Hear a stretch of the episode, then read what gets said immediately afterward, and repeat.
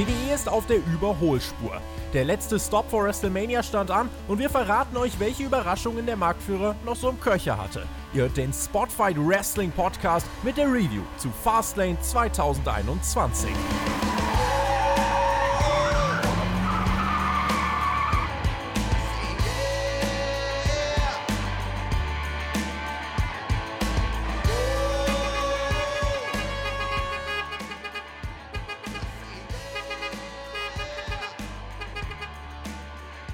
uns der Tobi gerade schon emotional verkündet hat. Es ist die Nacht der Schnellstraße. Es ist unser allerletzter Halt auf der Road to WrestleMania, die man im Februar und März in jedem zweiten Satz erwähnen muss.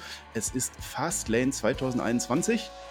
Äh, ja, was ich so ziemlich von allen Seiten mitbekommen habe, ist, dass praktisch kein Hype auf diese Show vorhanden war. Die Road to WrestleMania war bislang holprig, war langweilig. Manches war auch einfach nur schlecht. Wir haben oft genug auch drüber geredet. Ähm, aber wir haben auch unsere Perlen immer wieder dabei und jetzt schauen wir umso genauer darauf, wie sich die WWE in diesem auf dem Papier egalsten Pay-Per-View des Jahres geschlagen hat. Ich bin Marcel Weber, live an meiner Seite in all seiner Liebe zum WWE-Produkt äh, kann auch heute zu diesem Go-Home-Pay-Per-View für WrestleMania kein anderer sein als unsere Björnhaftigkeit, der Edeljobber. Hey, yo, Meister zusammen und sehr geehrte Fahrgäste. Nächster Halt ist die Fastlane. Nie haben sie noch die Möglichkeit, rechts auf der Seite auszusteigen. Ansonsten ist der nächste halt die WrestleMania.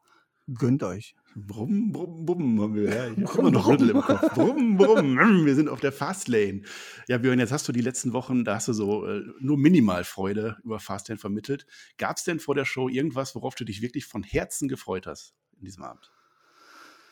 Tatsächlich auf einen guten Wrestling-Abend habe ich zumindest gehofft. Also ich hatte jetzt ähm, seit dem heutigen Tag Urlaub, haben wir gedacht, wunderbar, Urlaubsstart, kannst du reinstarten, wunderschön, guckst den Wrestling Pay-Per-View an, machst dann schön nach eine Live-Review. Dass es so stressig mit dem Start wird, habe ich jetzt nicht gedacht. Aber ich sag mal so, es war nicht ganz so holprig wie die Fastlane bei der WWE. Ja, ja ich, ich gehe ja immer in die Shows rein und dann bin ich überzeugt, dass die mich heute aber positiv überraschen, dass alles andere vorher egal war, aber jetzt, jetzt wird alles gut. Die Hoffnung, die habe ich dann immer, die wurde heute, um das vorwegzunehmen, an einigen Stellen äh, nicht enttäuscht, aber an vielen Stellen war es so ein bisschen holprig, wie du sagst. Ey, du bist äh, Mr. Positivity. Du musst jetzt hier die Positivität ausstrahlen. Du kannst ja nicht sagen, du bist hier schon enttäuscht am Anfang. Dann denken Leute, okay, das war echt kacke. Schalten die sofort ab, ja. Äh, ja, keine Ahnung. Wir werden, wir werden schauen. Ähm, vor allem zum Main Event raus fand ich das ganz, ganz großartig am Ende, was uns da erzählt wurde. Bis dahin war es aber eine mühsame Schnellstraße. Eben, ich fange mit der Pre-Show an, weil die Pre-Show für mich einfach dazugehört.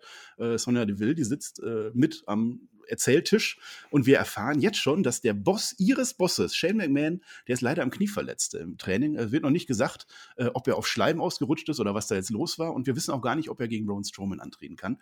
Das war die erste News. Ähm, wir bekommen ein Interview mit Seth Rollins, der uns sagt, dass er nicht überrascht war, dass Shinsuke Nakamura äh, sich gegen ihn gestellt hat. Äh, er war aber enttäuscht, was das für ein fieser Mann ist, genauso wie Cesaro. Und er wird Nakamura heute Nacht eine Lektion erteilen und fordert Respekt ein.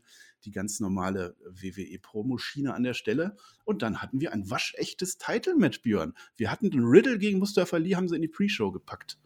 Ja, das erste Mal, das e-, erste Mega-Title-Match dieser Nacht. Und das in der Pre-Show. Ja, dass das eine revolutionäre Gruppe wie Retribution mit sich machen lässt, einfach in der Pre-Show auftreten zu müssen, das ist schon echt deprimierend, oder? Ja, es ist sogar ein Rematch. Also wir haben das schon mal gesehen, Ali gegen Riddle. Der Ali, der hatte seine, seine Chance bei Raw, aber seine Retribution-Jungs, die waren schuld, dass er das verloren hat. Äh, ja, jetzt kommen sie dann alle zusammen am Ring, insbesondere seine Genossen Hammerwerfer, Big Boo und Action Joe, die waren alle mit dabei. Und Ali will denen jetzt aber mal wirklich zeigen, wie es richtig geht.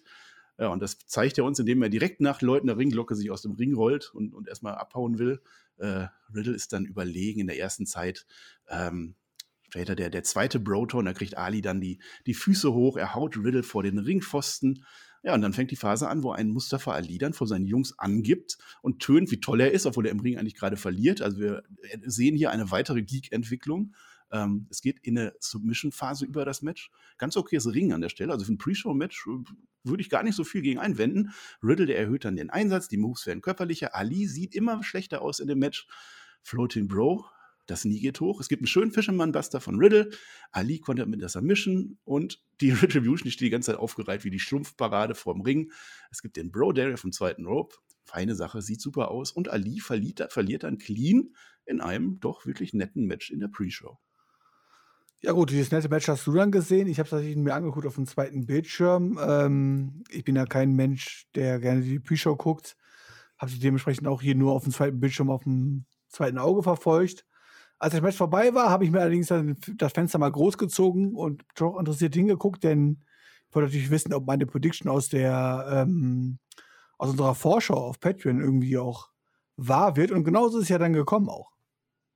Ja, das ist, äh, die Retribution sind natürlich wieder die, die Idioten an der Sache, aber wir haben eine echte Entwicklung auch in der Pre-Show erleben können, denn Ali ist am Ende schuld nach dem Match. Äh, er sagt aber ganz im Stile eines Demi Zanes, dass alle anderen schuld sind. Er rennt durch den Ring, du bist schuld, du bist schuld, du bist schuld, alle anderen sind schuld.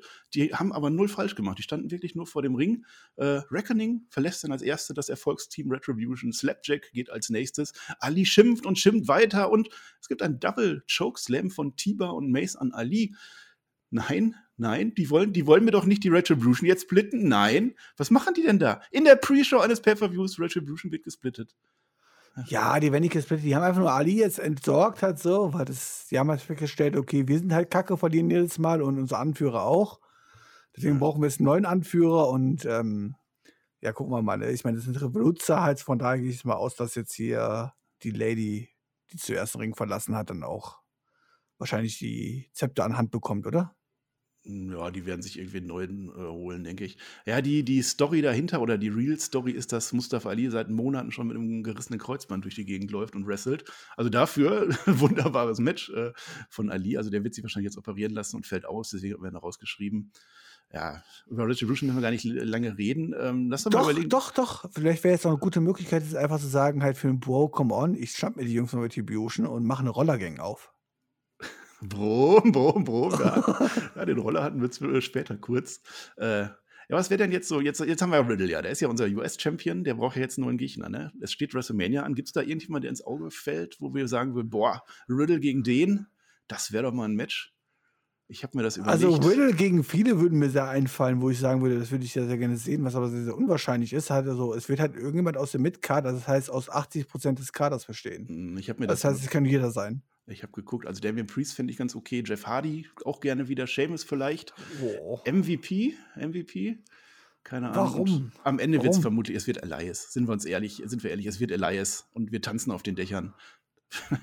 Damit Elias ein Konzert bekommt oder was? Also. Ich weiß es nicht. Also nach dem also, heutigen Abend glaube ich jetzt nicht daran, dass es Elias unbedingt wird. Nee. So. Naja, bevor wir jetzt zu lange auf dieser Pre-Show rumhacken, gehen wir in die Main-Show. Und wie kann ein Pay-Per-View besser beginnen als mit der aller, allerbesten Division in der ganzen WWE? Jeder liebt doch die spritzigen Stories, die rund um Nia Jax und Shayna Baszler erzählt werden. Wir hatten die Frauen-Tech-Team-Title-Gürtel-Belts am Start in der Verteidigung gegen Bianca Belair und Sasha Banks. Björn, wo wir uns eigentlich nur hoffen, bitte lass Bianca Belair und Sasha Banks alleine ihre Feder aufbauen. Das ist ein Main-Event-Kaliber für WrestleMania. Warum werden die jetzt schon wieder in so ein Tag-Team-Match geballert? Weil man hier Aufbau für WrestleMania betreibt. Ja, das zieht sich so durch die Nacht, ne? Ja, weil Sasha Banks fällt vor allem auf, äh, dass der Haaransatz noch nicht WrestleMania würdig ist. Also WrestleMania kommt leider einen Monat zu spät für, für die Haare, die dann nicht mehr ganz so blau sind da oben. Reginald ist endlich wieder mit dabei. Der hüpft entspannt zum Ring, dem geht's gut, der hat jetzt eine neue Perle am Start. Äh, ja, und beide Teams, die zoffen sich dann auch vom Anläuten. Äh, das ist, äh, die, da werden Spannungen aufgebaut. Warum sollten wir ein Tag-Team-Match auch als Tag-Team-Match abfeiern? Am Anfang im Match die Guten, die kommen erstmal besser klar und äh, Naya taggt sich dann gegen Shanas Willen ein, so dieses alte WWE-Klischee, äh, bleibt ein normales Tag-Team-Match an der Stelle, die Bösen bearbeiten dann Bianca, die am Anfang noch ihre Skills zeigen durfte, also ich glaube so die ersten drei Minuten dieses Matches waren nur dazu da, damit der Zuschauer sieht, ach guck mal, die Bianca Belair ist aber eine gute Wrestlerin. Der Hot-Tag von Sascha Banks, der wird dann schwer verbotscht, also ich glaube, das, das äh, war in der Form nicht so geplant, sah nicht gut aus. Belair dann später mit einem schönen 450 Splash, Reginald geht zu diesem Moment auf den Apron. Die Banks ist so blöd, die springt dann daneben. Belair stößt Reginald raus. Basler will abstauben. Es klappt aber nicht. Banks Statement. Belair, die will dann Jax abblocken, wird auf Basler und Banks geworfen und unterbricht aus Versehen den Pin und das reicht dann aus. Das reicht dann aus, damit Sascha komplett wütend ist. Wie kannst du mir das antun? Sie, sie stößt dann Bianca Belair weg und wird dann von Basler eingerollt. Der wichtigste Move. Es ist wieder ein Einroller. Wir haben eine Titelverteidigung. Und das war unsere Tag Team Division für heute Nacht. Und das war der Start des Pay-Per-Views. Also nicht mhm. böse gemeint hat so, ja, aber ich habe das ja auch bei SmackDown schon angesprochen. Gerade der Start der Show ist ja auch quasi eigentlich das zweitwichtigste Spot, den man auf der Card hat, hat so nach dem Main Event, ja. Da geht es darum, die Leute reinzubringen, in den Pay-Per-View heiß zu machen und alles drum und dran. Und genauso wie bei SmackDown hat es auch bei mir hier beim Pay-Per-View überhaupt nicht gezündet. Also wirklich gar nicht. Also auch die Story, die am Ende erzählt wurde, auch nach dem Match erzählt worden ist, war halt so Standard, dass ich einfach sagen muss, hey, so pack das doch einfach in den Mid-Card rein. Dann wird sich darüber keiner groß beschweren hier so. Aber damit den pay zu beginnen und zu glauben, damit heizt das Publikum irgendwie an, fand ich vollkommen deplatziert. Ja, ja, der Peter Woodkins, der schreibt das auch. Der Opener war der schlechtmöglichste Pick als Opener und genauso wie du habe ich das auch empfunden. Komplett deplatziert, so ein Match am Anfang. Also die, die Division und die Fehde, die uns wirklich am allerwenigsten interessiert, einfach da zu machen.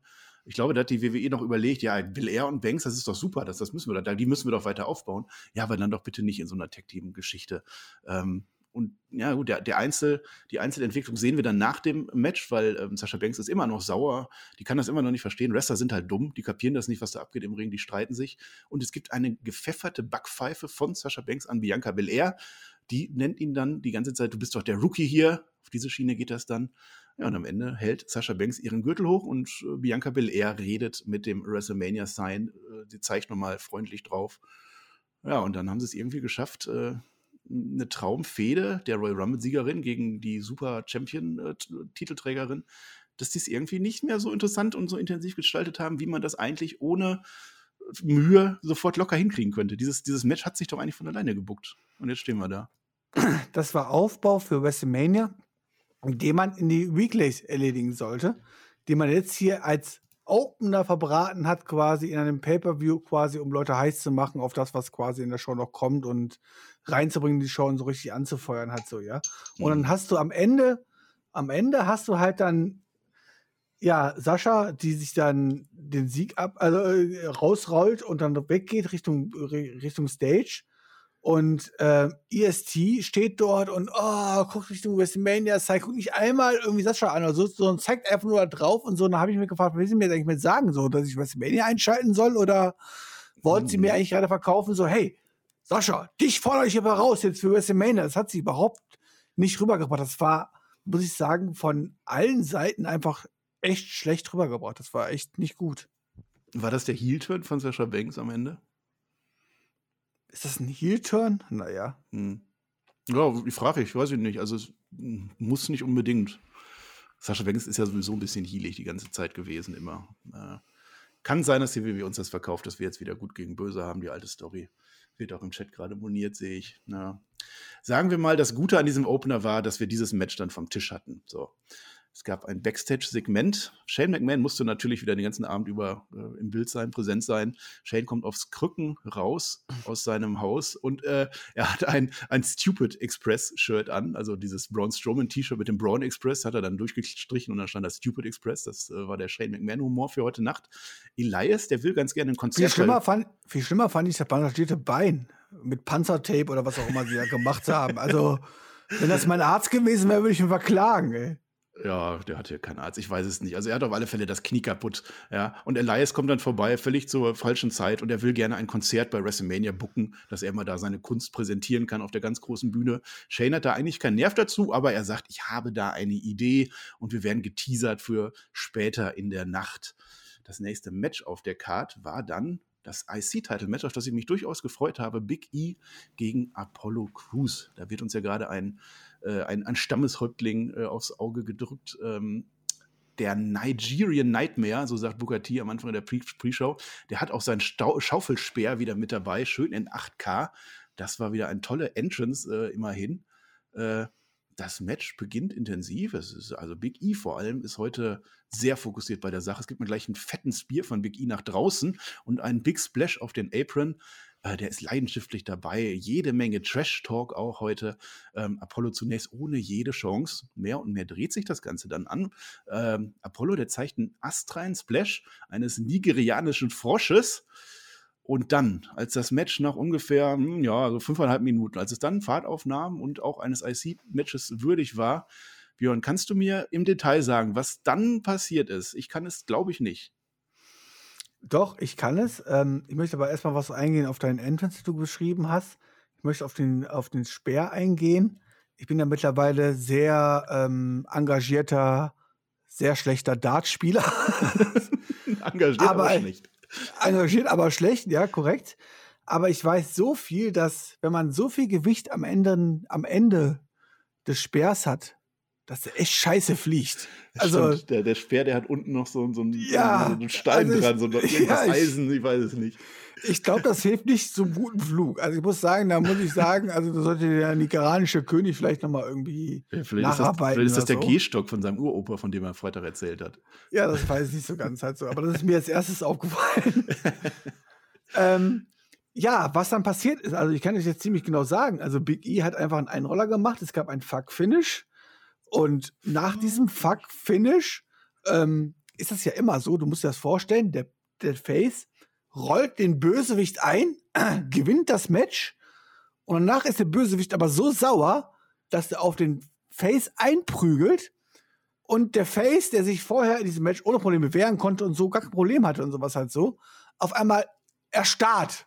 Er kann sich nicht mehr wehren und wird dann einfach zusammengeprügelt und ist halt einfach wehrlos halt so. Weißt du, so. Ja. Es gibt keine besondere Aktion. Es ist nicht so, dass der Bösewicht jetzt auf einmal einen harten Stahlring, einen, äh, einen Ring einsetzt oder sowas halt, so einen Schlagring oder sowas halt so, oder mit Candlesticks auf den einprügelt oder irgendwas. Nee, es ist eigentlich alles das, was vorher auch im Matchtalk stattgefunden hat. Nur der Beatdown. Jetzt kann der Face sich nicht mehr wehren. Das ist passiert. Mhm. Also dieses Match ohne diesen Watch und wenn das nochmal zehn Minuten länger läuft, dann wäre das der bessere Opener gewesen, kann ich schon mal sagen. Erstmal Björn hier, äh, ich sehe gerade der Raven P, der äh, gibt dir ein Kompliment. Das, das Bild von dir hier, das sieht ja richtig professionell aus, Björn. Ja, da hast du, das steht dir, hat er geschrieben. Ja. ja, ich bin natürlich auch hier äh, der Chuck Norris des äh, Lokführers-Daseins. Ja. Ich versuche es nochmal auf äh, meine Notizen hier einzugehen, wie ich das gesehen habe. Also wir haben, es, es, war wirklich eine sehr, sehr merkwürdige äh, Szene da. Ähm, äh, Big Ending haben wir, der wird gekontert und dann geht es ins Small Package und äh, Ref, das war diesmal Jessica K., die unterbricht den Count. Also es, es gibt so einen Pin-Versuch, die macht, die zählt erst bis zwei durch, die unterbricht den Count dann aber wieder. Und dann drehen die sich so ein bisschen irgendwie, man erkennt aber nicht richtig in welche Richtung. Und dann zählt sie irgendwie doch durch. Big E rutscht dann auch so leicht aus dem Pin nach raus mit seinen Füßen. Die Kommentatoren haben null Ahnung, was sie jetzt sagen sollen. Der Sieg wird nicht announced. Ich weiß es nicht. Es war ein Botch. Wenn es kein Botch gewesen wäre, dann hätten sie sofort gesagt, hier, Big E hat seinen Titel verteidigt. Keine Ahnung. Nach also ich glaube schon, dass es so geplant war, aber in dem Moment wahrscheinlich sowohl die Kommentatoren wahrscheinlich nicht so richtig auf dem Schirm hatten, weil halt dieser Gegeneinroller halt so undeutlich war, halt so. Ähm, ja. Also ich glaube schon, dass das Finish so geplant war, dass es hier mit einem Gegeneinroller enden sollte, halt so, ja. Ähm, damit halt jetzt der nigerianische König nicht allzu schwach aussieht, obwohl er halt jetzt quasi zurückgekommen ist, ein neuer Kerl ist mhm. und Nigeria präsentiert und trotzdem das erste Match verloren hat, muss man aber sagen, nach dem Einroller halt so. Ja, genauso wie ich predicted ja. habe übrigens, aber ich Der ist doch jetzt wieder sagen. durch. Ja. ja, ich möchte dazu nicht sagen, aber genauso habe ich es predicted, aber ähm, ja, aber ich glaube, es war kein Botch, es war eher ein Botch halt, so wie es die Kommentatoren und auch die Ringglocke und sowas rübergebracht haben. Ja, okay, ja. dann war es zumindest schlecht erzählt. Aber wenn die das so geplant haben, dann kann ich das kritisieren, weil so möchte ich den neuen Apollo Crews nicht sehen. Der hat ja vorher schon gegen ihn mehrmals verloren bei SmackDown. Ja, was hast du jetzt erwartet? Ich habe dir, ich hab dir jetzt in der äh, Preview schon gesagt. Was erwartest du? Ja, das sind zwei, zwei super Wrestler. Ich erwarte, dass die zehn Minuten länger kämpfen und dass die mir Top Wrestling geben und dass die am Ende Apollo Crews zum Champion machen, damit er sein Momentum weiter aufbaut und Big E was zum Jagen hat. Das habe ich mir gewünscht. Das ist also nicht passiert, wenn es so geplant war. Ja. Der erste Teil wird bei WrestleMania erfüllt, also das Match wird wahrscheinlich fünf bis zehn Minuten länger gehen, hat so, du wirst gutes Wrestling bekommen und am Ende vergeht der Nigerianer trotzdem. Ja. so hatten wir dann den Nigerianer, der tatsächlich auf Big E eingeprescht hat am Ende. Leider hat er seinen Schaufelspeer dazu nicht genommen. Den würde ich auch gerne mal im Einsatz sehen. Ja. ja, und jetzt sind wir ja, wir haben ja gesagt, die Frauen-Division ist relativ tot und die Tech-Team-Division ist relativ tot oder vielleicht so auch sehr tot. Jetzt haben wir einen US-Title-Champion mit, mit Riddle am Anfang in der Pre-Show und jetzt haben wir das in dem IC-Match. Das sieht nicht so gut aus für WrestleMania. Könnten wir auch jetzt Tag Team Wrestling der Männer bringen, oder? Ach nee. Ja, wir müssen einfach mehr Divisions einführen, mehr Gürtel einführen, damit mehr gut sein kann. Hm, ich weiß es. Die apropos ein anderer Gürtel eingeführt wurde. Wir hatten Backstage eine Werbung für Old Spice. Björn, das ist unser Parfüm, Old Spice. Ja, der Drew Bullock, der holt sich da. Willst du mich jetzt dissen oder was soll das jetzt? Ich will uns werden? beide dissen. Wir, wir, sind doch die alten Säcke hier. Äh, okay. Drew Bullock, der holt sich da so eine Probe ab. Also da steht so ein Typ, der an so einem Verkaufsstand, da ist ja ganz viel Old Spice aufgebaut. Und dann kommt Akira Tozawa äh, mit, mit seinem Ninja-Ref vorbei und er sucht Achus. Äh, und Art der versteckt sich aber, weil er das schon geahnt haben muss, der versteckt sich in diesem Old Spice Regal. Äh, Und weil er blöd ist, reicht ja dann Tosawa eine Packung da raus. danke, alles, weil er blöd ist, ja. Weil danke. er blöd ist, ja. Äh, das ist sein Gimmick. Und alles fällt in sich zusammen. Es ist äh, hat überall Old Spice am Boden. Und ich habe auch vor Lachen am Boden gelegen. Haha, war das wieder witzig. Ja, es war natürlich so der ganz typische Kinderhumor, was man für so einen kurzen Zwischeneinspieler auch mal gerne machen kann. Ja, und am Ende äh, läuft das dann so ab, dass der Old Spice-Typ auf einmal 24-7-Champion ist und sich freut, aber auch nur fünf Sekunden lang. Und dann ist es wieder Art Drizzle und wir sind wieder am Anfang. Und wir hatten immerhin zwei Title-Wechsel an dieser Stelle. Ja, ich sag mal so, da werden einige YouTuber ganz genau aufgepasst haben, wie man doch Product Placement irgendwie total bescheuert einbauen kann und dafür trotzdem eine Menge Geld wahrscheinlich kassiert, so wie die WDE in diesem ja, Fall. Wir ja, nie ähm, ja, und äh, was soll ich sagen? Artus 51 Tacher 24-7 Champion, grandios. Im Chat wird schon, schon erwartet, dass wir es jetzt hier skippen. Und ich habe dir, ich hab dir auf äh, WhatsApp geschrieben, in dem Moment ja auch, habt ihr geschrieben, für dich war es eine, äh, eine Chance, die du nicht genutzt hast, weil auch du hättest der Verkäufer sein können und in dem Moment Champion sein können. Dem, ja. Das äh, eine große Chance, ja. Der Geschichtsspitze der WWE gewesen hier. Ah, Teil ja. von Team Mario, also nicht der Jobber, sondern natürlich der, der Gute, halt der, der MA. Wäre halt 24-7-Champion gewesen. irgendwann, irgendwann, Björn. Ja, komm, weiter, weiter. Äh, Shane McMahon, die, die, Storyline bekommt jetzt ein Payback. Es, es, tut mir leid, wir reden wieder im Sarkasmus-Modus, aber bis zu diesem Zeitpunkt war dieser Pay-Per-View leider nicht sehenswert. Leider nicht, bis auf die Anfangsphase von Cruz gegen Big E, die ich gut fand. Okay, also Denn, den nächsten Punkt habe ich auch nicht als positiv drin. Danach wird es besser, aber okay, ich bin gespannt. Nö, da wollte ich gerade sagen, weil das wird jetzt nicht besser, weil Shane McMahon, der war ja jetzt schon, ich glaube, dreimal in der Show vertreten. Jetzt sehen wir ihn äh, in einem Video. Irgendjemand hat es offensichtlich aufgenommen, wie er sich da verletzt hat. Also er steht mit Boxhandschuhen im Ring, äh, also außerhalb des Thunderdome.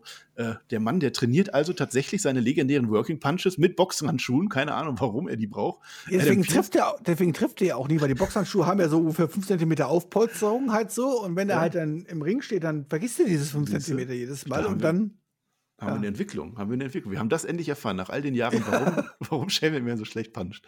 Adam Pierce, der auch, ist auch praktischerweise mit dabei, als wenn er ahnen würde, dass was passiert. Der überwacht alles. Ja, und, und so haben wir dann gesehen, es gibt halt irgendwie einen Punch und dann, dann will er kicken und dann knickt er aber auch ganz blöd um und dann ist jetzt mindestens mal das Kreuzband durch. Ja, ist halt jetzt Pech, ne? Und Shane kommt dann mit in den Thunderdome, der kündigt dann selber den Elias an, äh, also wir wollen kurz ein kleines Präludium für WrestleMania hören, dazu kommt es dann aber auch gar nicht. Und stattdessen gibt es, juhu, Braun Strowman gegen Elias, hat es spontan auf die Card gepackt. Äh, ja, wir sind da total gehypt. Da wärst du bei War schon ausgerastet, wenn das gekommen wäre, oder? Ja, wir hatten das schon mehrfach bei Raw, weißt du? Das war doch Und dann beim Pay-Per-View, das ist ja Das war diese Geschichte, wo Braun Strowman da mit dem Kontrabass äh, Gitarre spielt. Das war ja damals ja, zumindest witzig ja. für den Moment. Äh, die, die, Sache ist, Braun stört das auch gar nicht. Der war doch jetzt so hinter Shane McMahon her, ne? Der wollte doch unbedingt Shane McMahon haben. Das, das juckt den gar nicht. Shane McMahon war weg und Braun Strowman kommt in den Ring. Ja, dann, dann, dann kämpfe ich halt gegen Elias. Ja, der ist halt dumm. Der ist halt dumm. Shane hat, Shane, Shane hat voll recht. Ich habe mir das schon auch notiert. Ich habe mir einfach notiert, wie halt so einfach quasi Braun Strowman zum Ring kommt und damit nochmal dieses Videopackage eingespielt, wo er eigentlich ja richtig sauer auf Shane sein muss, der ja eigentlich immer noch in der Nähe des, Nähe des Rings sein muss, weil der war immer noch ein paar Sekunden vorher da, weißt du so. Äh, und dann ist Strowman richtig sauer, aber nicht auf Shane, der quasi fünf Meter neben ihm steht, sondern natürlich auf Elias. Ja. Ja, ich äh, weiß ich nicht. Nee. Nee, und das Match brauchen wir, das waren nur drei Minuten oder so, ne? Ja, kämpft jetzt gegen einen ja, doch. Also ich muss einfach noch erwähnen, halt so, dass man schön dieses Match auch nochmal dargestellt hat, wie dumm wirklich Braun Strowman ist, weil ja. Es wurde extra dieses Segment eingebaut mit Weiker, als Weiker ihn abgelenkt hat und Strowman total dumm so, oh, da ist der Weiker, da muss ich den ja jetzt angreifen. Moment! und dann kommt natürlich urplötzlich sein Gegner von hinten. Wer hätte das erwarten können? Das ist, ja, es war das typische Ablenken, ja, Ablenken, Gegner kommt.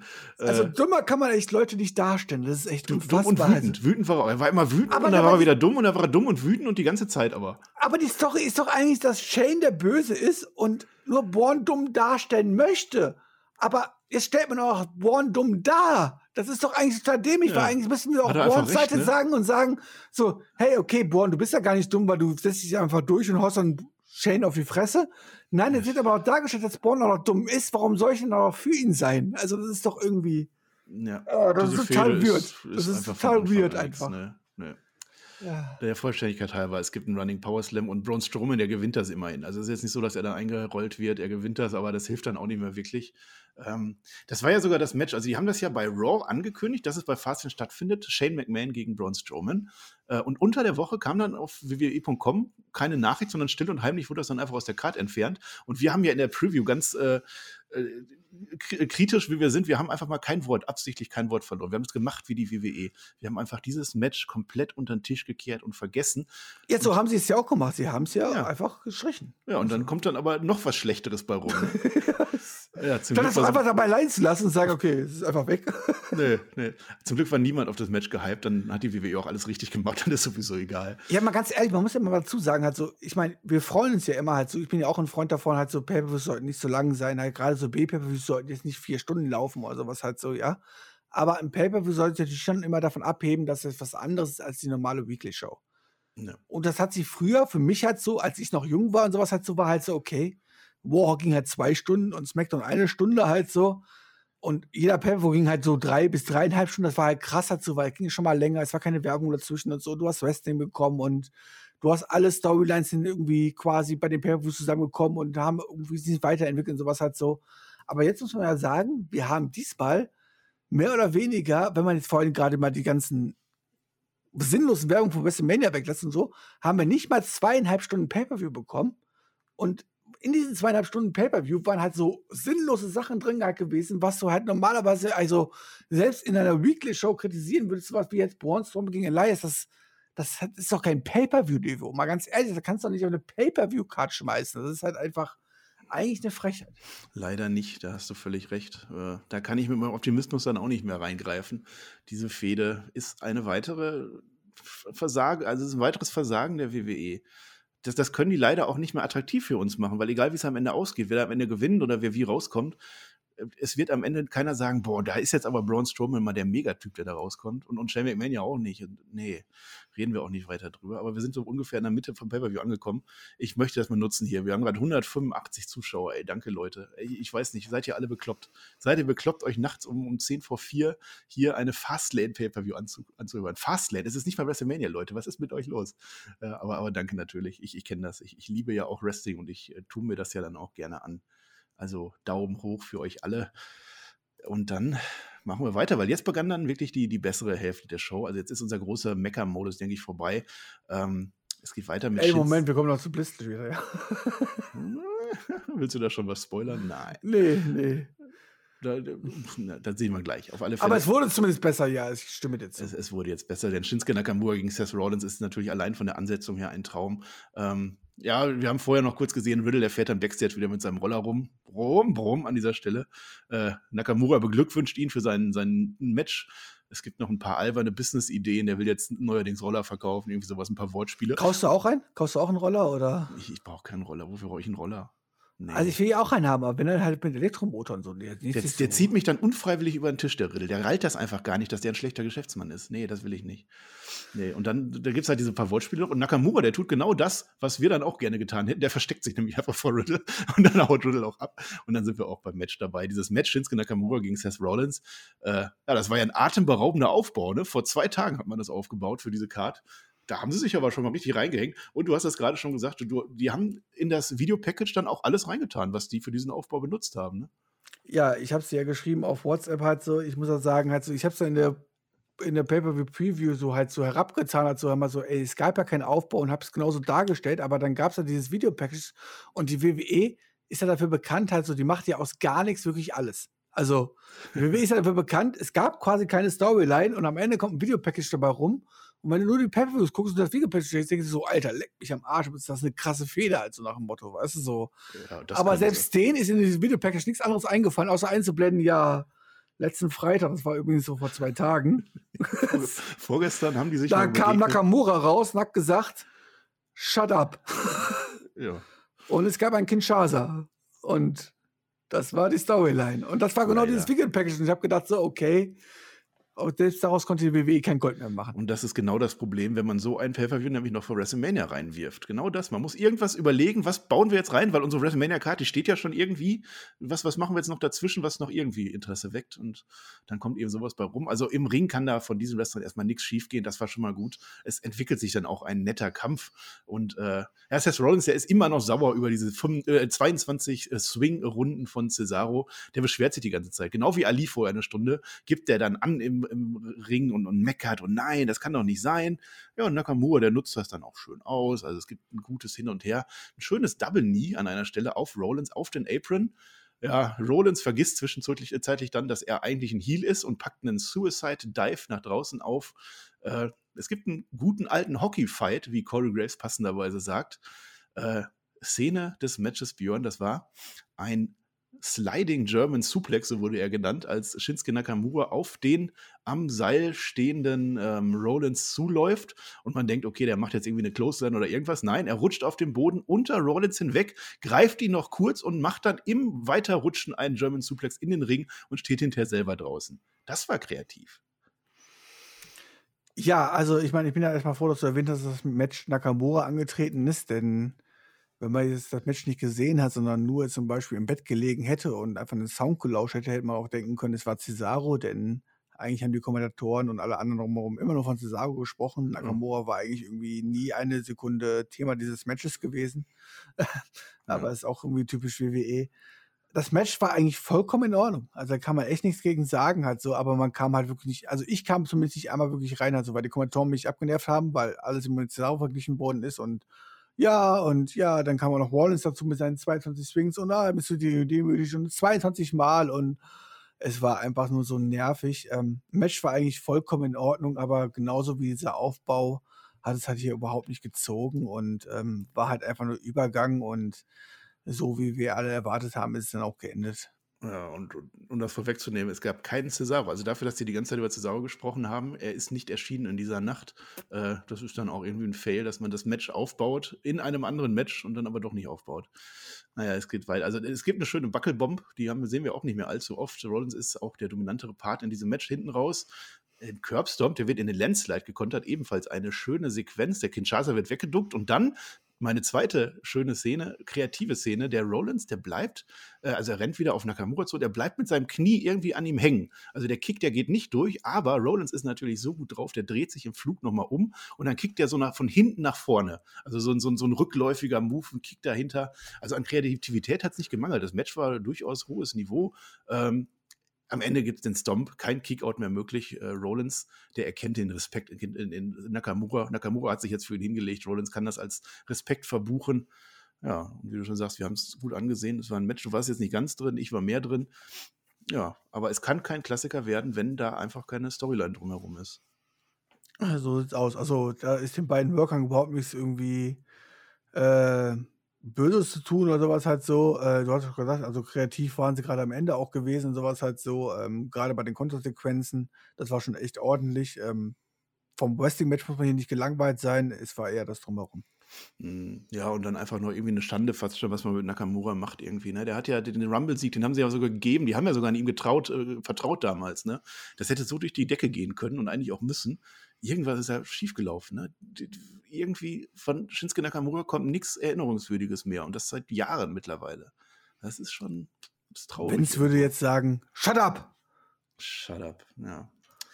Mal schauen, der landet dann bestimmt irgendwo äh, in, der, in der Battle Royale bei WrestleMania oder so und dann war es das. Wir mal schauen.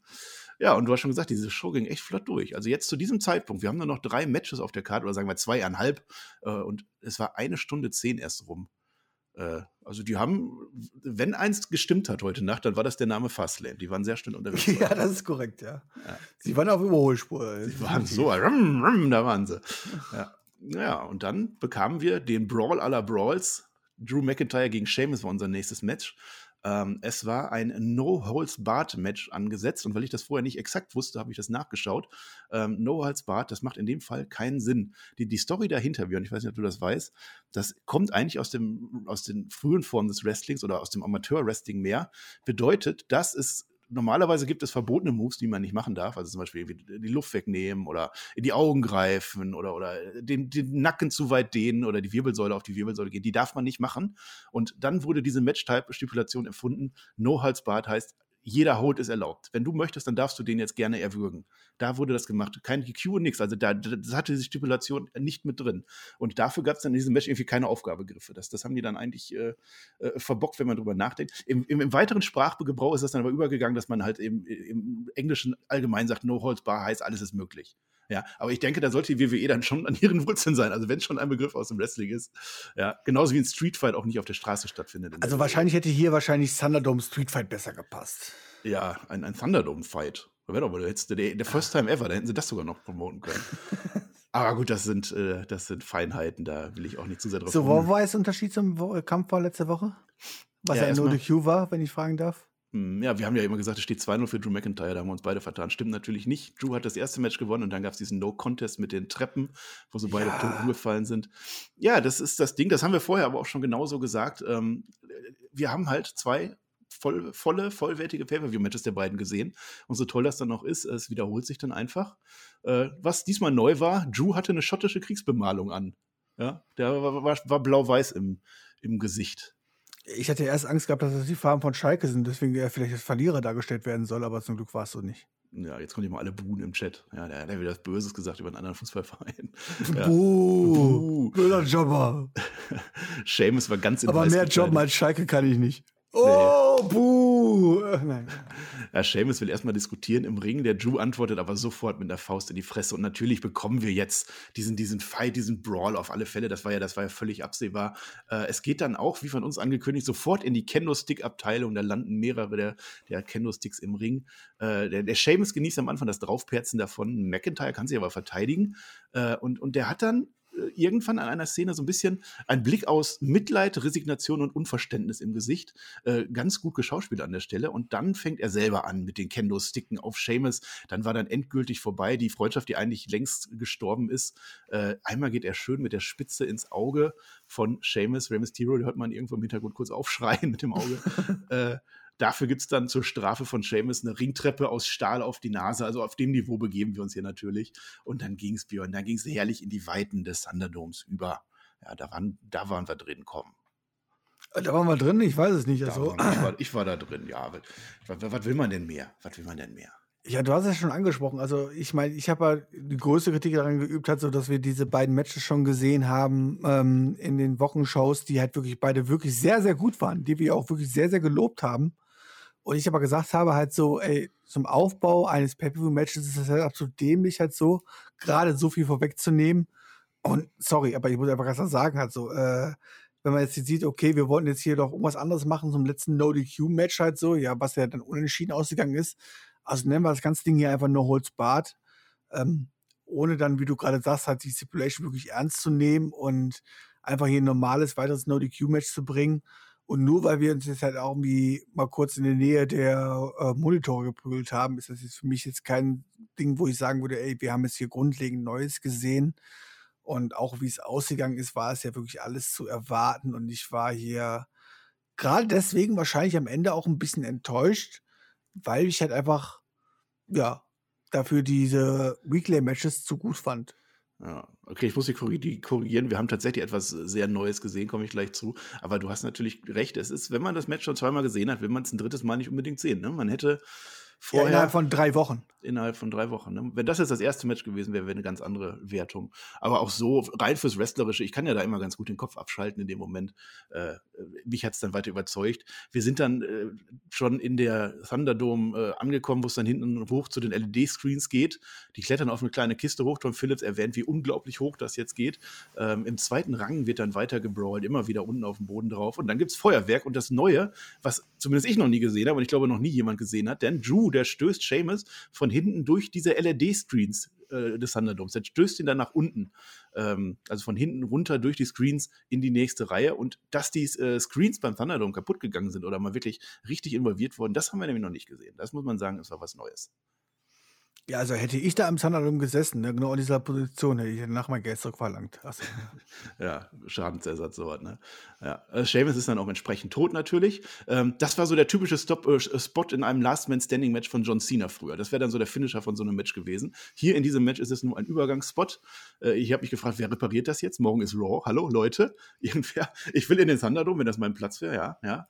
Äh, ja, dann sieht dann, äh, Seamus sieht dann so ein bisschen blöd aus, als er so eine kleine Rutsche runter befördert wird, die, die nicht so richtig rutschen will, da muss er nachhelfen. Äh, Drew schiebt dann Seamus auf so einer Rollkiste irgendwann rum und dann geht's immer wieder auf den ungepolsterten Boden. Äh, Seamus ist aber ein Fighter, ja, natürlich kommt er wieder zurück. Es gibt einen Bro-Kick über die Absperrung. Äh, das wiederum hat man schon mehrfach gesehen, das gebe ich dir. Äh, ja, und dann sind wir langsam wieder in Ringnähe. Ne? Es war so, dass, wie man das sich, sich das vorstellt, die brawlen durch die Arena, kommen zurück. Seamus ist inzwischen dann auch rot er hat seine Farbe gewechselt. Er, er, beschwert sich lautstark bei Drew, dass das heute kein Number One Contender Match ist. Ja, es, es hätte doch, es hätte doch dieses Qualifikationsmatch für WrestleMania sein können. Nein, es gibt einen White Noise von oben herab auf das Kommentatorenpult. Und an der Stelle habe ich mir nur noch gedacht, Björn, warum nimmt sich niemand dieses Schwert? Da liegt ein Schwert rum. Ich frage mich ja immer, warum Leute nicht einfach eine Waffe raus und den Gegner erschießen. Ja. Das wäre ja auch erlaubt, weißt du so. Ich meine, wir sind in Amerika, nimm die Pumpgun, buff, gewonnen. Also Peter erledigt. Ja. Aber es passiert nicht. Das Schwert wird ignoriert. Genau wie bei WrestleMania, als Rollins da mit dieser Fackel rauskam. Das war doch auch ein No-DQ-Match irgendwas. Da haben sie auch diese Fackel nie benutzt. Ich hätte mir sofort die Fackel geholt. Ja, wahrscheinlich. Ich meine, das Schwert war am Ende halt aber auch einfach zu schwer. Halt so, ah nee, da war Gewicht ja gar nicht dran. Ne? Das war ja. Äh, da war ja, Nigerianer. Das, das, war, das, war, das war ein anderer Krieger. Drew, mhm. der liegt dann am Boden. Seamus hat weiter das Momentum. Und Seamus, der krallt sich so einen Seitenteil des Kommentatorenpuls, was ja zwischendurch zusammengebrochen ist, McIntyre ist aber der, der das am Ende ausnutzt. Er macht darauf einen schönen Future Shock DDT, sofort danach der Claymore und Drew McIntyre gewinnt diese für mich ansehnliche Schlacht nach 20 Minuten.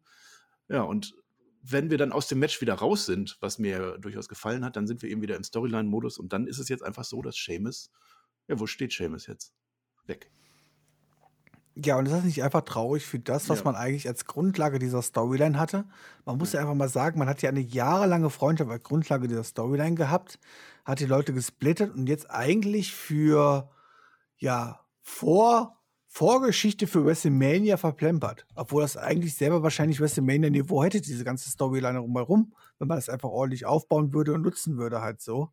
Dann ja. hätte man daraus viel, viel, viel mehr machen müssen. Das finde ich einfach schade so wie man verbraten hat, einfach in drei Matches mehr oder weniger halt so. Klar, am Ende kann man sagen, du McIntyre ist weiter aufgebaut, aber war das notwendig? Ich glaube, er war jetzt auch nicht davor jetzt irgendwie schlecht dargestellt, dass man sagen muss, okay, diese, mhm. diese, diese Borsa-Fehde äh, war jetzt noch irgendwie notwendig, um jetzt nochmal einen draufzusetzen für WrestleMania. Also er war auch vorher schon glaubwürdig dargestellt. Eigentlich hat man hier einfach meines Erachtens viel Potenzial in Storyline verschwendet. Das muss ich einfach so sagen. Mhm, genau, und äh, ja, Drew bleibt stark, der ist immer stark geblieben. Seamus hängt jetzt in der Luft. Seamus macht jetzt den Kevin Owens, der sich auch für Roman Reigns äh, ja, ab, abgeperzt hat, der ist auch durch. Ja, Seamus hängt in der Luft und was dann noch mehr Kritik in mir auslöst, es gab keinen WWE-Champion Bobby Lashley in dieser Show. Der ist dann nicht noch irgendwie gekommen oder so, ne? Auch das, ja, warum auch? Warum soll man auch WrestleMania halten? Ist ja. ja noch ein bisschen hin bis dahin. Nee, da besteht der äh, Aufbau dieses Matches aus dieser Einspieler, aus dieser, dieser Einblendung letzte Woche oder was vorletzte Woche. Ja. Äh, und dann war es am Ende einfach ein gutes Match und bringt uns nicht mehr weiter. Leider, leider, leider. Das hat die WWE versagt. Aber wir kommen zum vorletzten Match oder ist es fast ein Segment des Abends. Und da würde ich sagen, da hat sich schon was entwickelt. Da haben wir jetzt durchaus äh, Entwicklung in Richtung WrestleMania. Äh, Alexa Bliss gegen Randy Orton war angekündigt, also ein anerkanntes Intergender-Match in der WWE. Ja, Randy Orton, Stiefel zum Ring, der glaubt so, ja, äh, heute töte ich mal eine Frau. Das war so sein Plan äh, und der Auslöser für dieses Match. Muss natürlich im Ring passieren. Das kann ja nicht mal eben so machen. Es muss natürlich im Ring sein, inklusive Ref. Und der Ref, der macht dann wahrscheinlich irgendwie statt Countdown, zählt ja dann den Puls durch. Ich weiß es nicht. Äh, Soweit kam es dann auch nicht. Im Ring angekommen, Post Randy Orton vor sich hin und zack, da ist dann auch das Motorenöl und Randy Orton fängt an zu husten. So, und ab jetzt bin ich wieder am Sarkasmus. Warum war ich nicht beim Arzt? Ja, der hätte sich mal behandelt. Also wenn ich Wochen Seit drei Wochen. Spuckt der Motorenöl aus seinem Magen aus. Der muss doch mal zum Arzt gehen, Mann. Da muss doch mal jemand eingreifen. ja.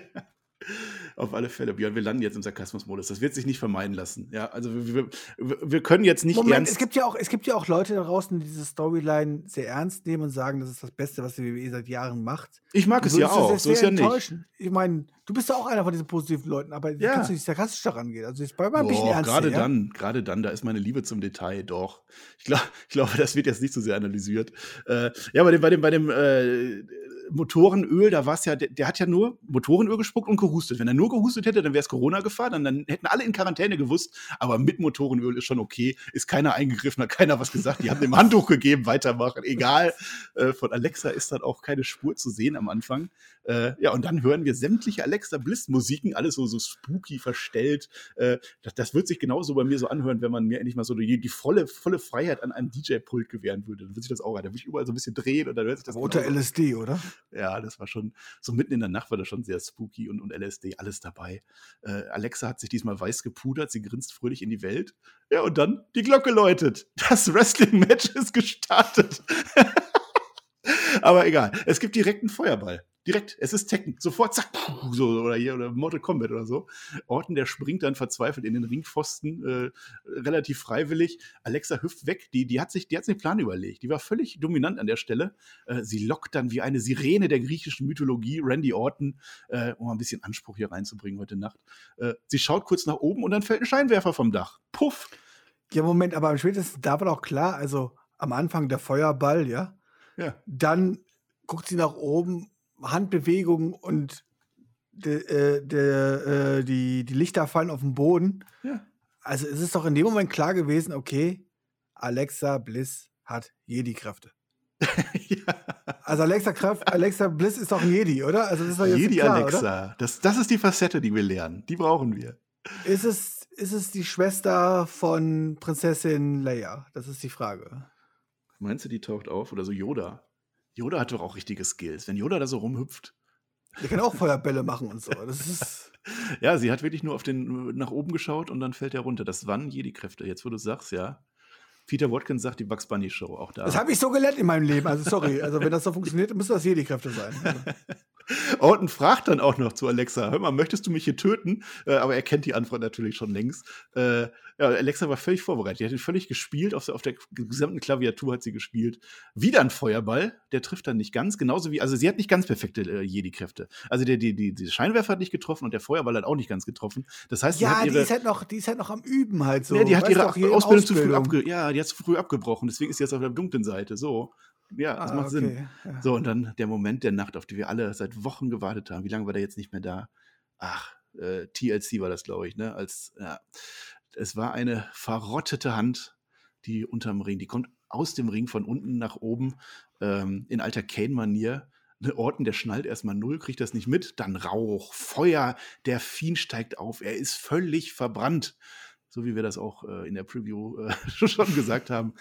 Er ist völlig, er, er sieht einfach aus wie so eine, ich weiß nicht. Ich weiß nicht, ob er da jetzt noch tiefer in die, in die Mythologie, Mythologie gehen kann. Er ist einfach, er ist einfach durch mit der Welt. Es ist alles am Qualmen. War durch, ja, hast du mal geschnitten, aber auch Ja. innen drin auch nicht mal rot war, also wirklich durchgebraten. Also. Ja, ich glaube, also so sah er zumindest aus. Ja, und was macht er? Er macht einen Wrestling-Move, er macht die Sister Abigail und dann kommt der Ref raus und pinnt und zählt den Pin durch. One, two, three, unser Wrestling-Match ist beendet. War das eigentlich nur Alexa die Bliss Q-Match? War das eigentlich nur die Q-Match, was wir da gesehen haben? Oder eine Hot Das ist- Spot oder was war es gewesen? Also, Äh, ich, nein. ich dachte, es war ein ganz Das- normales Singles-Match. Also habe ich so gedacht. Ja, ja, ja, der Ref, ich weiß auch nicht, wo der die ganze Zeit war zwischendurch, aber am Ende war er wieder voll dabei. Der, der hat, der hat auf seinen aber Spot gesehen, gemacht. dass jemand eingegriffen hat in den Match, hat er nicht mitbekommen. Ja, das hat er nicht gesehen. Ja, Nee, man hätte auch eine DQ machen können, ja, aber das wäre wahrscheinlich noch alberner geworden. Dann brennen die Ringpfosten und äh, ja, Alexa Bliss gewinnt das Match gegen Randy Orton. 1 zu 0 in der ewigen Statistik. Alexa Bliss gegen Randy Orton. Und wir gehen in die Werbung für eine Kreditkarte. Das, das ist gewesen. Ja, ich, also das, es hat mich mega unterhalten. Wenn ich darüber lache, das ist jetzt nicht äh, ab, äh, abwertend gemeint oder so. Äh, Es war super. Es war ein Traum. Du hast eine Karte, du hast alles dabei und dann kommt sowas dann zwischendurch. Also Kreativität war zumindest geboten.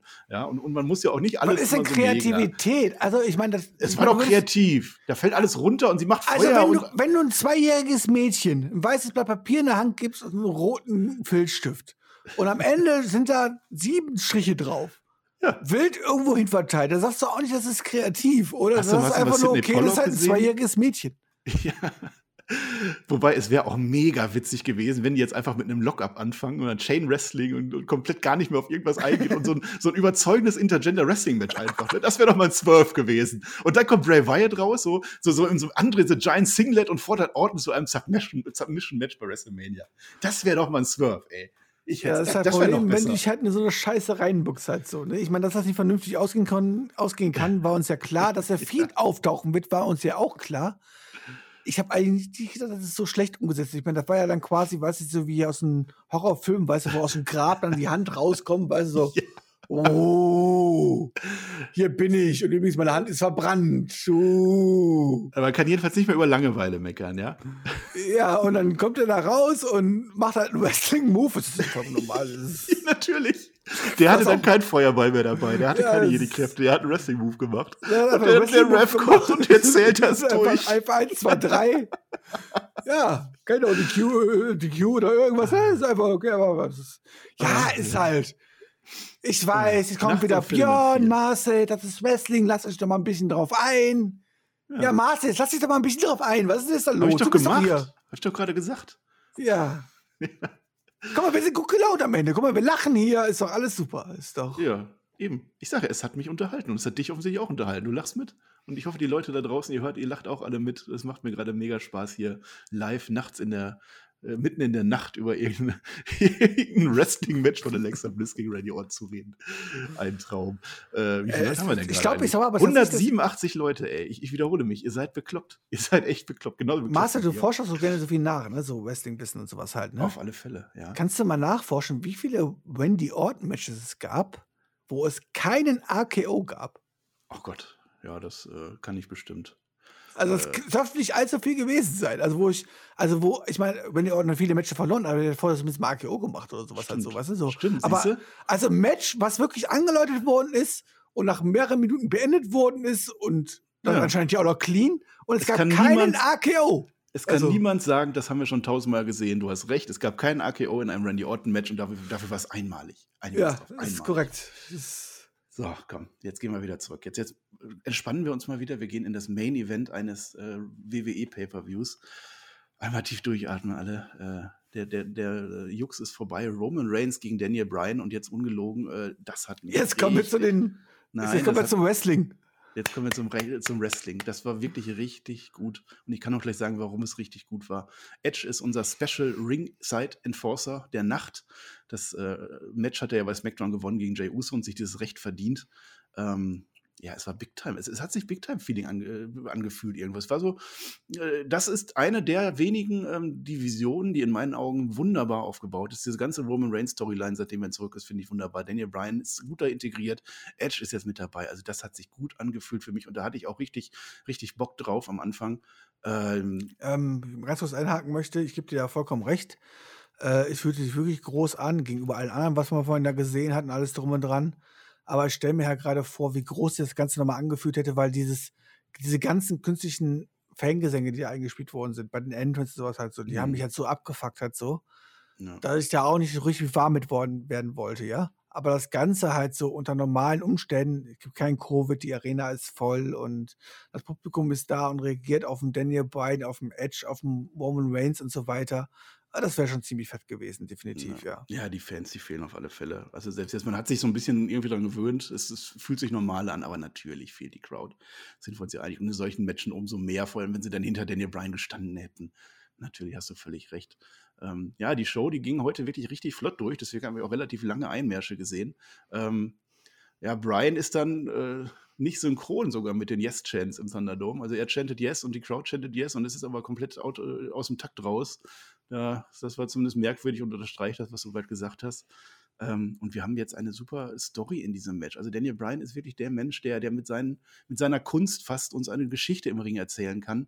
Ähm, der ist völlig von sich überzeugt. Es gibt so einen ähnlichen Start, das hat mich sofort erinnert an das Brock Lesnar-Match gegen Daniel Bryan. Da war Daniel Bryan der Heel, der so ein bisschen äh, sich rauswinden wollte, aber motiviert war. Heute war er der Face und völlig überzeugt von sich. Bisschen Trash-Talk mit dabei. Der wollte Roman Reigns hier wirklich ähm, äh, provozieren. Und, und Roman Reigns, der, der ist aber in seiner Rolle, er bleibt erstmal ruhig. Er ist unser Tribal Chief, er lässt sich auf gar nichts ein am Anfang.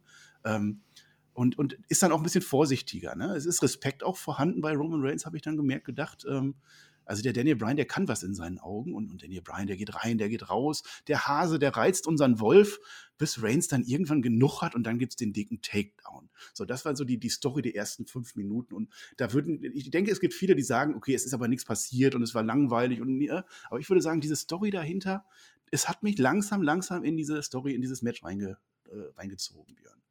Ja, kann ich dir nur zustimmen. Also, äh, es bringt auch gar, gar nichts, jetzt das Match hier am Anfang dann zu überhasten oder irgendwas halt so.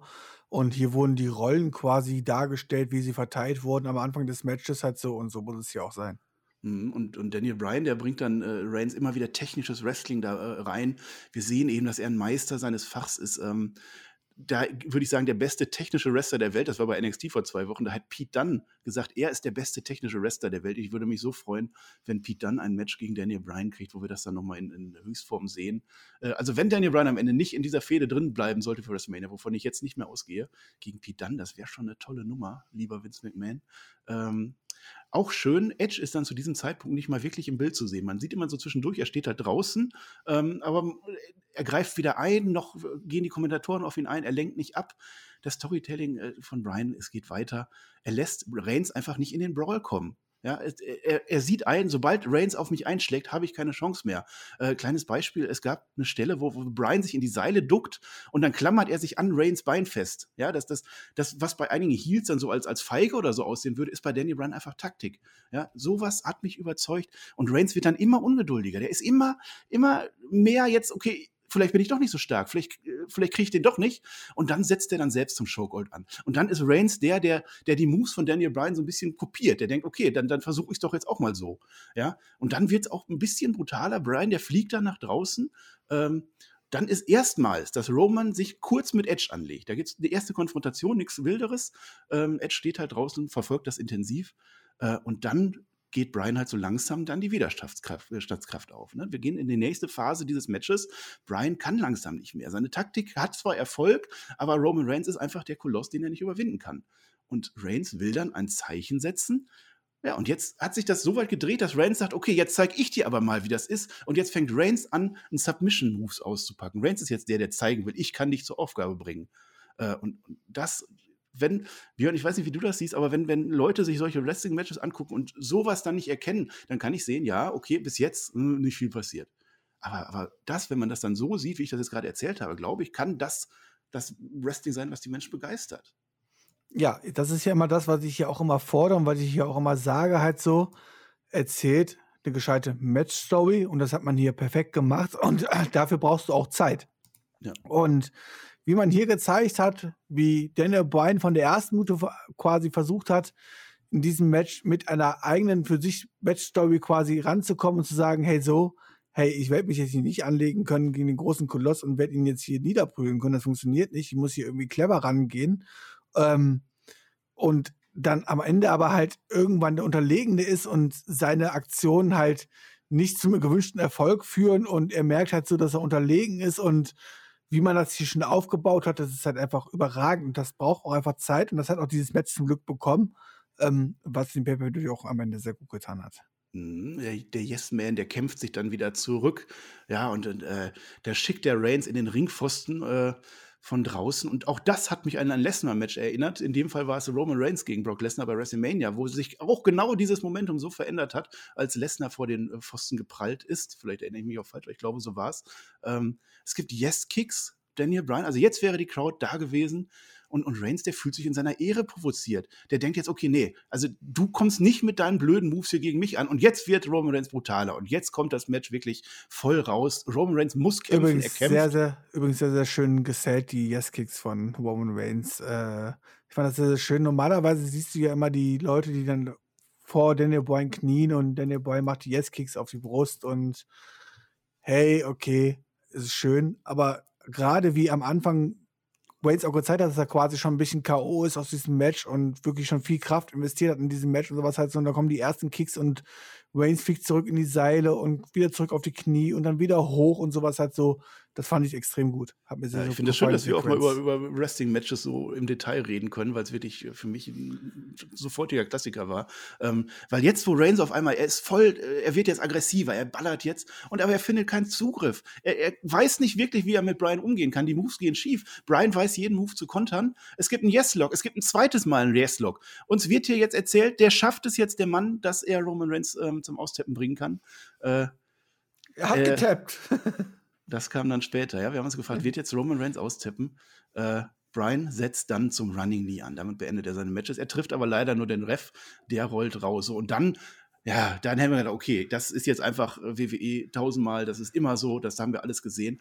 Aber in meinen Augen haben die das dann wirklich richtig gut weitererzählt, denn jetzt, es gibt den Spear von Edge. Edge geht in den Ring. Ja, also es gibt den Spear von Roman Reigns und Edge geht dann in den, so, Edge geht in den Ring. Er greift nicht ein. Edge ist ja unser Special, äh, also der ist ja dafür da, um den Referee zu überwachen. Der Referee liegt aber draußen und Daniel Bryan wird gerade gepinnt. Also geht Edge in den Ring rein und er zählt eins, zwei, er zählt fair durch. Es gibt einen Kickout. Daniel Bryan kickt aus dem äh, Spear raus und dann ist Reigns richtig wütend. Er ist richtig wütend. Jetzt hat er komplett sein, seine Fahrt verloren. Jetzt kommen die inneren Triebe in Reigns raus. Heftige Faustschläge. Äh, es, äh, dann landet er aber selber im Triangle Choke. Er wird wieder zur Aufgabe, äh, in Richtung Aufgabe ge gebracht. Wieder ein Yes-Log. Und, und beide sind am Boden. Und dann kommt unser nächstes Eingreifen, was in dem Fall auch okay ist. Denn Jay Uso, der will sein Tribal Chief äh, äh, äh, verteidigen. Der macht einen Superkick an Edge, weil Edge könnte ja jetzt an dieser Stelle sagen, nein, äh, du, du, du tappst jetzt aus, Roman Reigns. Du tappst jetzt aus und, und das Match ist zu Ende. Nein, Jay Uso, der verhindert das. Äh, äh, und dann schmeißt Edge den in, in den Pfosten es gibt einen Stuhlschlagversuch von Brian, weil Brian möchte ja jetzt, dass das Match äh, weitergeht, dass das Edge weiter hier counten kann. Der Stuhlschlag, der geht dann aber daneben. Äh, ähm, und er schlägt, Daniel Bryan schlägt aus Versehen Edge. So, und dann ist natürlich das Chaos vorprogrammiert. Äh, es geht weiter in den, in den Yes-Log. Edge ist jetzt am Boden. Roman sieht verdammt schlecht aus in diesem Yes-Log. Also es war wirklich gut gesellt, verdammt gut gesellt. Es äh, äh, Yes-Log Roman Reigns und es passiert das, was ich mir so erhofft habe und was genauso passiert ist. Roman Reigns tapped out gegen Daniel Bryan. Leider, leider sieht Edge das nicht, was in dem Fall dann völlig okay ist, weil wir hatten dieses Bild gehabt. Wir hatten gesehen, Daniel Bryan kann Roman Reigns schlagen. Das ist gut für die Weitererzählung. Äh, und, und Edge rastet dann selber aus. Ja, es gibt aus Rache den Stutschak an Daniel Bryan, weil er ihm ja vorher aus Versehen auch eine übergebraten hat. Und dann gibt es an Reigns auch noch welche, weil der ja wegen, wegen Jay Uso äh, auch mit äh, gegen Edge ist. Und dann geht Edge dann auch weg. Ja, this is mine, sagt er. Das ist eine Story, die Ereignisse überschlagen sich dann äh, am Ende. Äh, äh, Reigns kriecht dann hin, Daniel Bryan liegt nach diesen Stuhlstängen am Boden. Es gibt nicht mal mehr ein Spear, gehe ich gleich noch darauf ein. Und er pinnt Daniel Bryan. Es ist ein neuer Ref, der ist dann auf einmal da und, und Roman Reigns verteidigt seinen Gürtel. Nach 30 Minuten hochwertiges Storytelling-Wrestling. Ich hab's geliebt, Björn. Ja, und in dem Moment muss ich sagen, hey, mit diesem Main-Event hat er noch endlich mal dieser Pay-Per-View angefangen und hat endlich mal die Road to ja. WrestleMania angefangen und hat man endlich was WrestleMania würdig aufgebaut. Das muss man ja wirklich mal ganz klar so sagen. Das, was man eigentlich von diesem ganzen Abend verlangen könnte, gerade wenn man kurz vor WrestleMania steht und so viel aufbauen muss, gerade wenn man überlegt, wir bauen, wir bauen hier nicht einen Tag WrestleMania auf, sondern zwei Tage WrestleMania, dann war es hier alles sehr enttäuschend. Aber das, was man hier am Ende gezeigt hat, mit wieder mit dieser Main Event Story, die wir seit Wochen loben, halt so. Aber auch gerade, wie du es beschrieben hast, auch bei diesen ganzen kleinen Details, dass es auch alles gepasst hat, auch von der Logik her und so weiter halt so. Auch von den Eingriffen her, auch von Jay Uso und so, wie das alles abgelaufen ist, dass auch ein Edge jetzt nicht derjenige war, wie wir in der äh, Prediction gesagt haben, so der einfach nur sinnlos hier eingreift, sondern überlegt eingreift, ohne dass er quasi, ihm kann es ja quasi egal sein gegenüber WrestleMania-Antritten, in Anführungszeichen. Mhm. Ja, er will halt am liebsten gegen den Schwächeren antreten, aber eigentlich kann es ihnen egal sein, weil ob ein Daniel Bryan oder ein Roman Reigns ist beides ein großes Kaliber halt so, ja.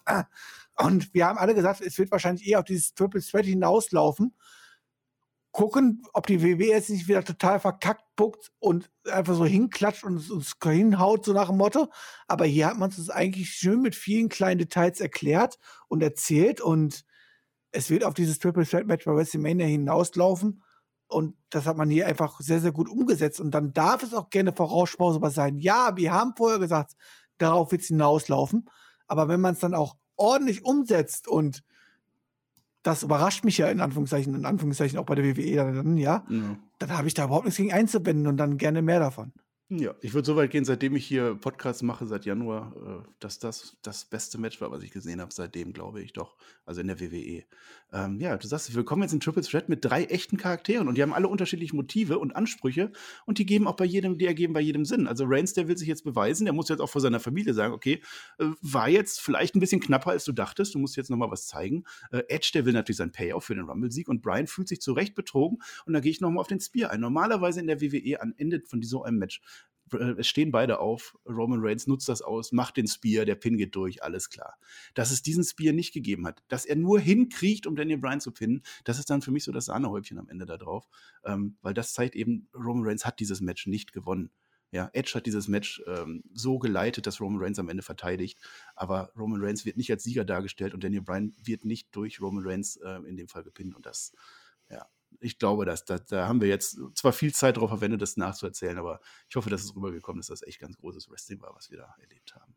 Ja, definitiv eine Show-Empfehlung und das Beste, was uns für WrestleMania bevorsteht. Und leider allerdings auch einer der wenigen Sachen, die mm. wirklich so gut und konsequent und mit Detailtreue umgesetzt werden. Ja, da sind wir dann schon im Fazit. Wir sind ein bisschen länger heute geworden.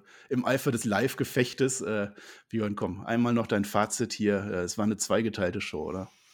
Ja, zweigeteilt würde ich nochmal sagen. Ich würde eher sagen, es war dreiviertel einfach vollkommen irrelevant bis zu Sachen, wo ich sagen würde, die haben es eigentlich fast nicht verdient, auf einer Wochencard-Show zu stehen. Ich sag nur Elias und so weiter, halt so, was man da gebracht hat, das als Pay-Per-View zu verkaufen, ist eigentlich fast eine Frechheit. Man muss sich einfach mal überlegen, wir reden immer noch von einem Pay-Per-View hier, ja? Also, wir sprechen von Pay-Per-Views, auch wenn es ja gar keine echten Pay-Per-Views mehr sind. Aber wir müssen jetzt einfach mal zwei, drei Jahre zurückdenken. Da haben dann die Amerikaner noch teilweise 60 bis 80 Dollar ausgegeben, um so eine Show zu kaufen uns sehen zu können. Und dann muss ich einfach sagen, ist das einfach hier viel zu wenig, was man hier geboten hat. Gerade, gerade die ersten zwei Drittel der Show war einfach magere Kost. Und das auch gerade auf dem WrestleMania-Aufbau, auf der Road to WrestleMania, ist das einfach viel zu wenig. Da muss ich einfach ganz klar sagen, das ist einfach viel zu wenig. Es war keine, keine Katastrophe. Es war nicht so wie bei vielen, vielen anderen Sachen, Paperbooks, wo wir sagen halt so, oh mein Gott, was haben die ja für eine Kacke zusammengebuckt, sondern es war einfach irrelevant. Und das ist eigentlich fast noch schlimmer. Also, das ist mhm. was ein Grund, sich darüber aufzuregen. Das ist halt einfach nur da. Und das ist eigentlich echt traurig, muss ich sagen. Was man am Ende dann gezeigt hat, war wieder sehr, sehr gut. Und alles, was mit Alexa Bliss und Symphin zu tun hat und so, ist vermutlich eine Geschmackssache, aber halt absolut nicht meines. Und ja, sorry, da kann ich auch mit viel mehr als außer Ironie nicht rangehen. Und deswegen, ja, der Main Event war gut, alles wunderbar, halt so. Aber ey, ich muss den gesamten Pay-Per-View bewerten. Ich muss darüber bewerten, dass andere Leute dafür vor zwei, drei Jahren noch 80 Dollar ausgegeben hätten. Ich muss darüber bewerten, dass sich da Leute treffen mit mehreren Freunden, einen geilen Abend machen, um dann eine geile Wrestling-Show zu gucken und sowas halt so. Und dann ist nur am Ende eine gute halbe Stunde einfach viel zu wenig. Und deswegen bleibt mir am Ende vielleicht sechs von zehn. Hm. Ja, ich bin da an vielen Punkten einer Meinung. Das klang ja jetzt die ganze Zeit auch schon durch. Ähm, ja, es war für ein, für ein Übergangs-Pay-Per-View, vor allem durch das Ende. Das Ende macht halt ein besseres Gefühl. Man geht da besser raus und denkt, okay, es war besser, als es eigentlich war. Äh, ja, da muss ich auch nicht groß mehr, mehr dann noch weiter ausholen. Ich habe ein paar Sachen aufgeschrieben, was ich jetzt an Erkenntnissen für WrestleMania gewonnen habe. Also erstmal Retribution, die brauchen einen neuen Anführer. Da bin ich persönlich für Yogi Löw, der ist doch jetzt eh bald frei. Dann das Frauenwrestling ist von uns gegangen. Das ist auch nicht mehr zu retten, glaube ich. Äh, Björn und ich, wir hätten beide. Hallo, Rhea Ripley kommt noch. Da haben wir ganz vergessen. Stimmt, Rhea Ripley kommt. Ja, wenn alles schlecht ist, Rhea Ripley kommt bald morgen. Ja, äh, also wir beide hätten 24-7 Champion werden können. Das wäre unser Moment gewesen. Äh, Apollo Crews, der hat dann zusätzlich zu seiner Muttersprache auch noch die Technik des Wrestling-Pins vergessen. Braun Strowman selber, der hat keinen Bock darauf, der will selber nicht mehr dumm sein. Ja, also nicht mal mehr der hat Bock, das zu zählen, dass er dumm ist, keine Ahnung, aber gute Besserung von Shane, äh, an Shane äh, von meiner Seite aus. Drew McIntyre, der muss jetzt gegen, gegen Lashley bei WrestleMania auf alle Fälle das Schwert nehmen. Also ich verzeihe dir nicht, wenn das Schwert nicht eingesetzt wird. Der Fiend wird es jetzt wahrscheinlich beim plastischen Chirurgen versuchen, mit einer Gesichts Gesichtskonstruktion. Ja, und Orton, der braucht jetzt irgendwie Hilfe von Astro TV oder so. Da ist doch irgendwie so, da ist doch so diese eine Wahrsagerin, diese Hexe da. Ich glaube, die, die kann ihm da jetzt vielleicht noch helfen. Ansonsten ist, glaube ich, alles gesagt an der Stelle, Björn. Hab schon gesagt, wir haben überzogen. Aber es war live, es war unser erstes Mal, es war spannend, es war interessant. Ich bedanke mich wieder mal für alle. Wie viel haben wir jetzt noch? Ich gucke mal gerade. Wir haben immer noch 180 Leute im Chat. Leute, danke, danke. Ähm, wer jetzt noch da ist, wir machen gleich noch weiter. Wir beenden jetzt gleich hier die Aufnahmen, aber wir, wir können noch ein bisschen quatschen gleich. Ähm, und dann äh, freue ich mich auf Raw, auch wieder mit dem Björn am Dienstag. Äh, unterstützt und macht alles Daumen hoch, wie immer, das wisst ihr ja. Und ich bedanke mich für diese traumhafte Nacht, Björn. Und du verabschiedest jetzt unsere Jungs von der Review, die sich das mittags anhören. Ja, also du verabschiedest dich aus dieser traumhaften Nacht, auch von unserem allerersten Mal. Ähm, ob das jetzt ein Kompliment ist oder nicht, das musst du jetzt selber entscheiden, aber dafür hat es gar nicht wehgetan. Reingehauen.